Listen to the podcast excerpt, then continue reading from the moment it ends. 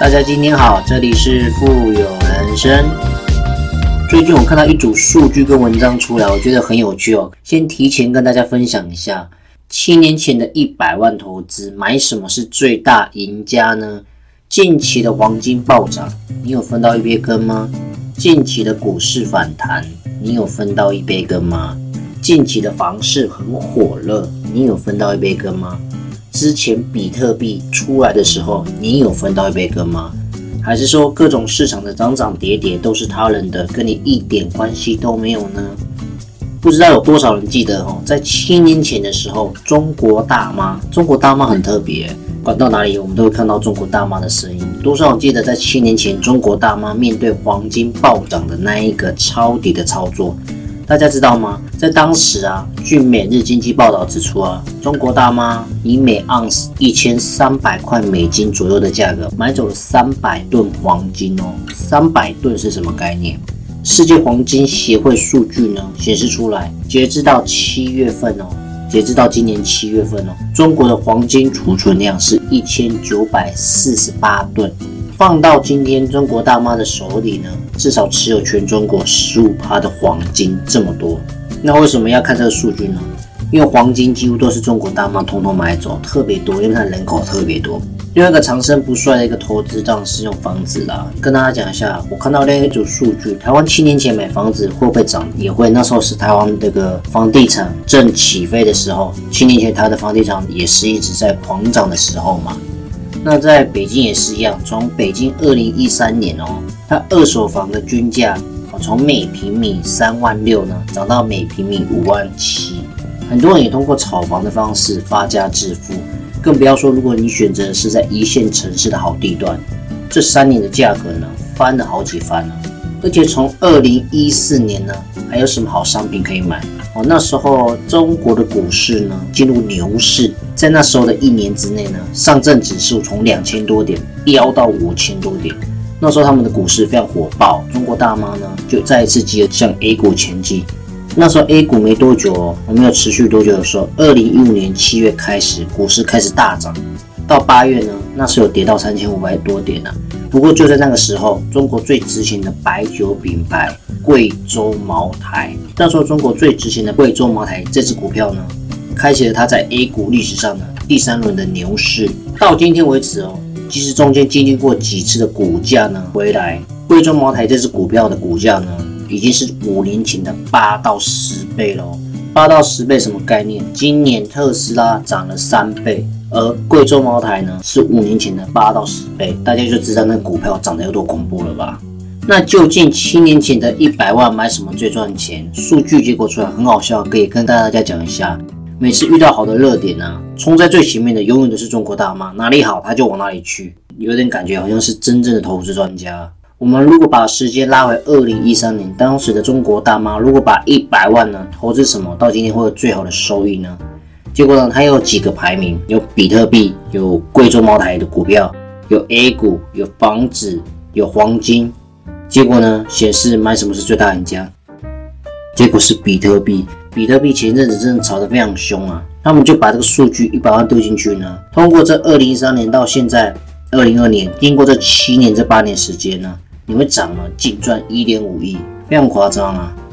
当然了，这也只是分享了。毕竟市场上起起伏伏、升升跌跌，有的投资哦可以赚很多，但有的呢却血本无归。所以呢，大家还是要记得呢，在未来要谋取更好的安排，有更高的收益的同时呢，记得把部分的资金放在比较保守的一个口袋哦，哦，做一个资产配置的未来。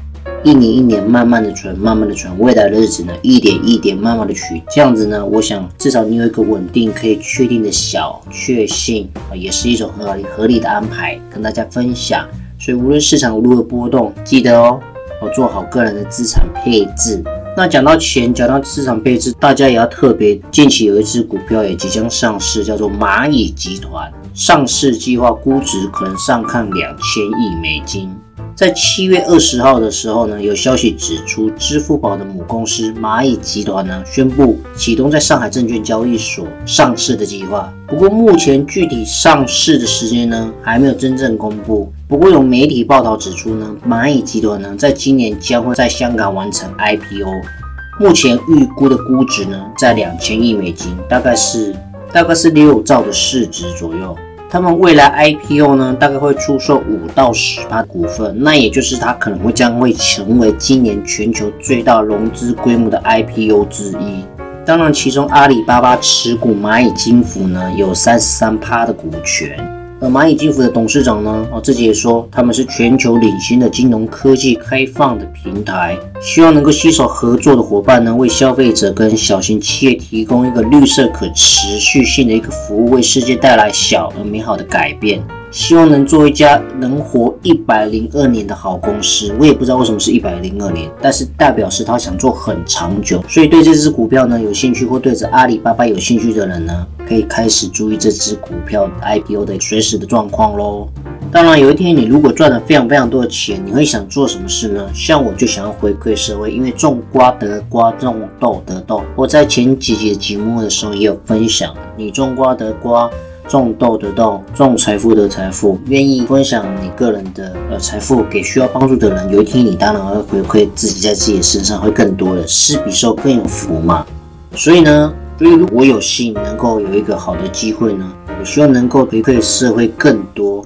那社会上也许多的企业家呢，也成立一种方式来做回馈社会的方法，就是慈善机构。而全世界最大的慈善机构呢，是哪一家？不知道大家知不知道？就是我们的 Bill Gates，比尔盖茨。不过这里很有趣的哈，比尔盖茨跟他的太太梅琳达掌管着盖茨家族呢，总共有一千亿美金的一个资产。他们的慈善基金会呢，其实是用 Bill Gates 跟他的太太啊梅琳达。如果再加上巴菲特的八百九十亿美元资产的话呢，那 Bill Gates 的基金会呢，无疑是这个世界上全球最大的一个慈善机构。而且过去我，而且我过去一直以为呢，这个慈善基金会是由 Bill Gates 所掌控的。结果在最近的一次采访中呢，才发现呢，其实对这个基金会做出更大的贡献呢，其实是他的夫人啊梅琳达。当然啦，Bill Gates 的基金会呢，所有权跟责任是由这两个创办人平分。他们分别就是 Bill Gates 跟太太梅琳达，两个人都是非营利组织的联合主席。而且很有趣哈，在最近一次记者采访中呢，他就回答说：“哦，原来在成立基金会的最初几年，Bill Gates 呢是非常专注在他的微软的工作，所以实际上是由他负责在基金会大部分的日常。而且最近这几年呢，梅琳达才开始更多以基金发言人的身份呢出现在公众的面前。”在非盈利的会议上呢，发表演讲，跟 Bill Gates 共同撰写的一些年度信函，甚至还出了一本书，是关于哦他第一手慈善工作的书。当然，他当初成立这个基金会的时候呢，这个夫人梅琳达并没有把这种曝光的程度呢当做初衷，对他来说呢也不容易做到，直到最近几年呢才有所改变。很有趣哈，他有解释一下，我一直忙于基金会的其他工作，还有他们三个孩子，但在伦敦计划生育峰会后呢。我对我们的计划生育呢工作产生了一个强烈的一种主人翁感。我想在我们年度公开信中呢写下一些什么，说明我组织如何起来的。因为我非常关心这个问题，所以我投入大量的时间跟精力，还有很多的投资跟资源。当然，他一开始跟 Bill Gates 呢，我是有些争执，甚至不耐烦起来。对他们来讲，当时是一个很大的考验。不过最后双方互相妥协，那也很开心呐。比尔盖茨基金会年度公开信标题的是“这个改变从他的到我们的这种新的演变呢，完成他们伙伴的关系更加的一个坚强”。早期他夫人明达呢，也出了他的第一本书《提升的时刻：女性如何改变世界》。在这本书当中呢，记录他自己早期在微软，以及在后来比尔盖茨基金会呢。这家非营利组织跟世界各地鼓舞人心的女性呢，共同的经历跟收获。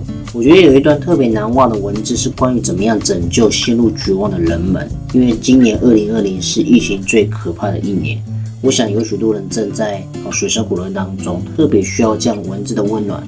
他写道：“我们所有人都必须让自己的心灵受到震撼，这是给那些需要帮助的、正在遭受痛苦的人们的一种 gift 的礼物。”所以，当你读到这本书的时候呢，你的心会不止一次的受到冲击，但更有意义的是呢，你会受到更大的启发，会主动去帮助需要帮助的人。所以，这是我今天想分享的结尾。在今年呢，我想大家如果心有余力，自己有这个能力的时候呢，也可以去帮助所需要帮助的人哦。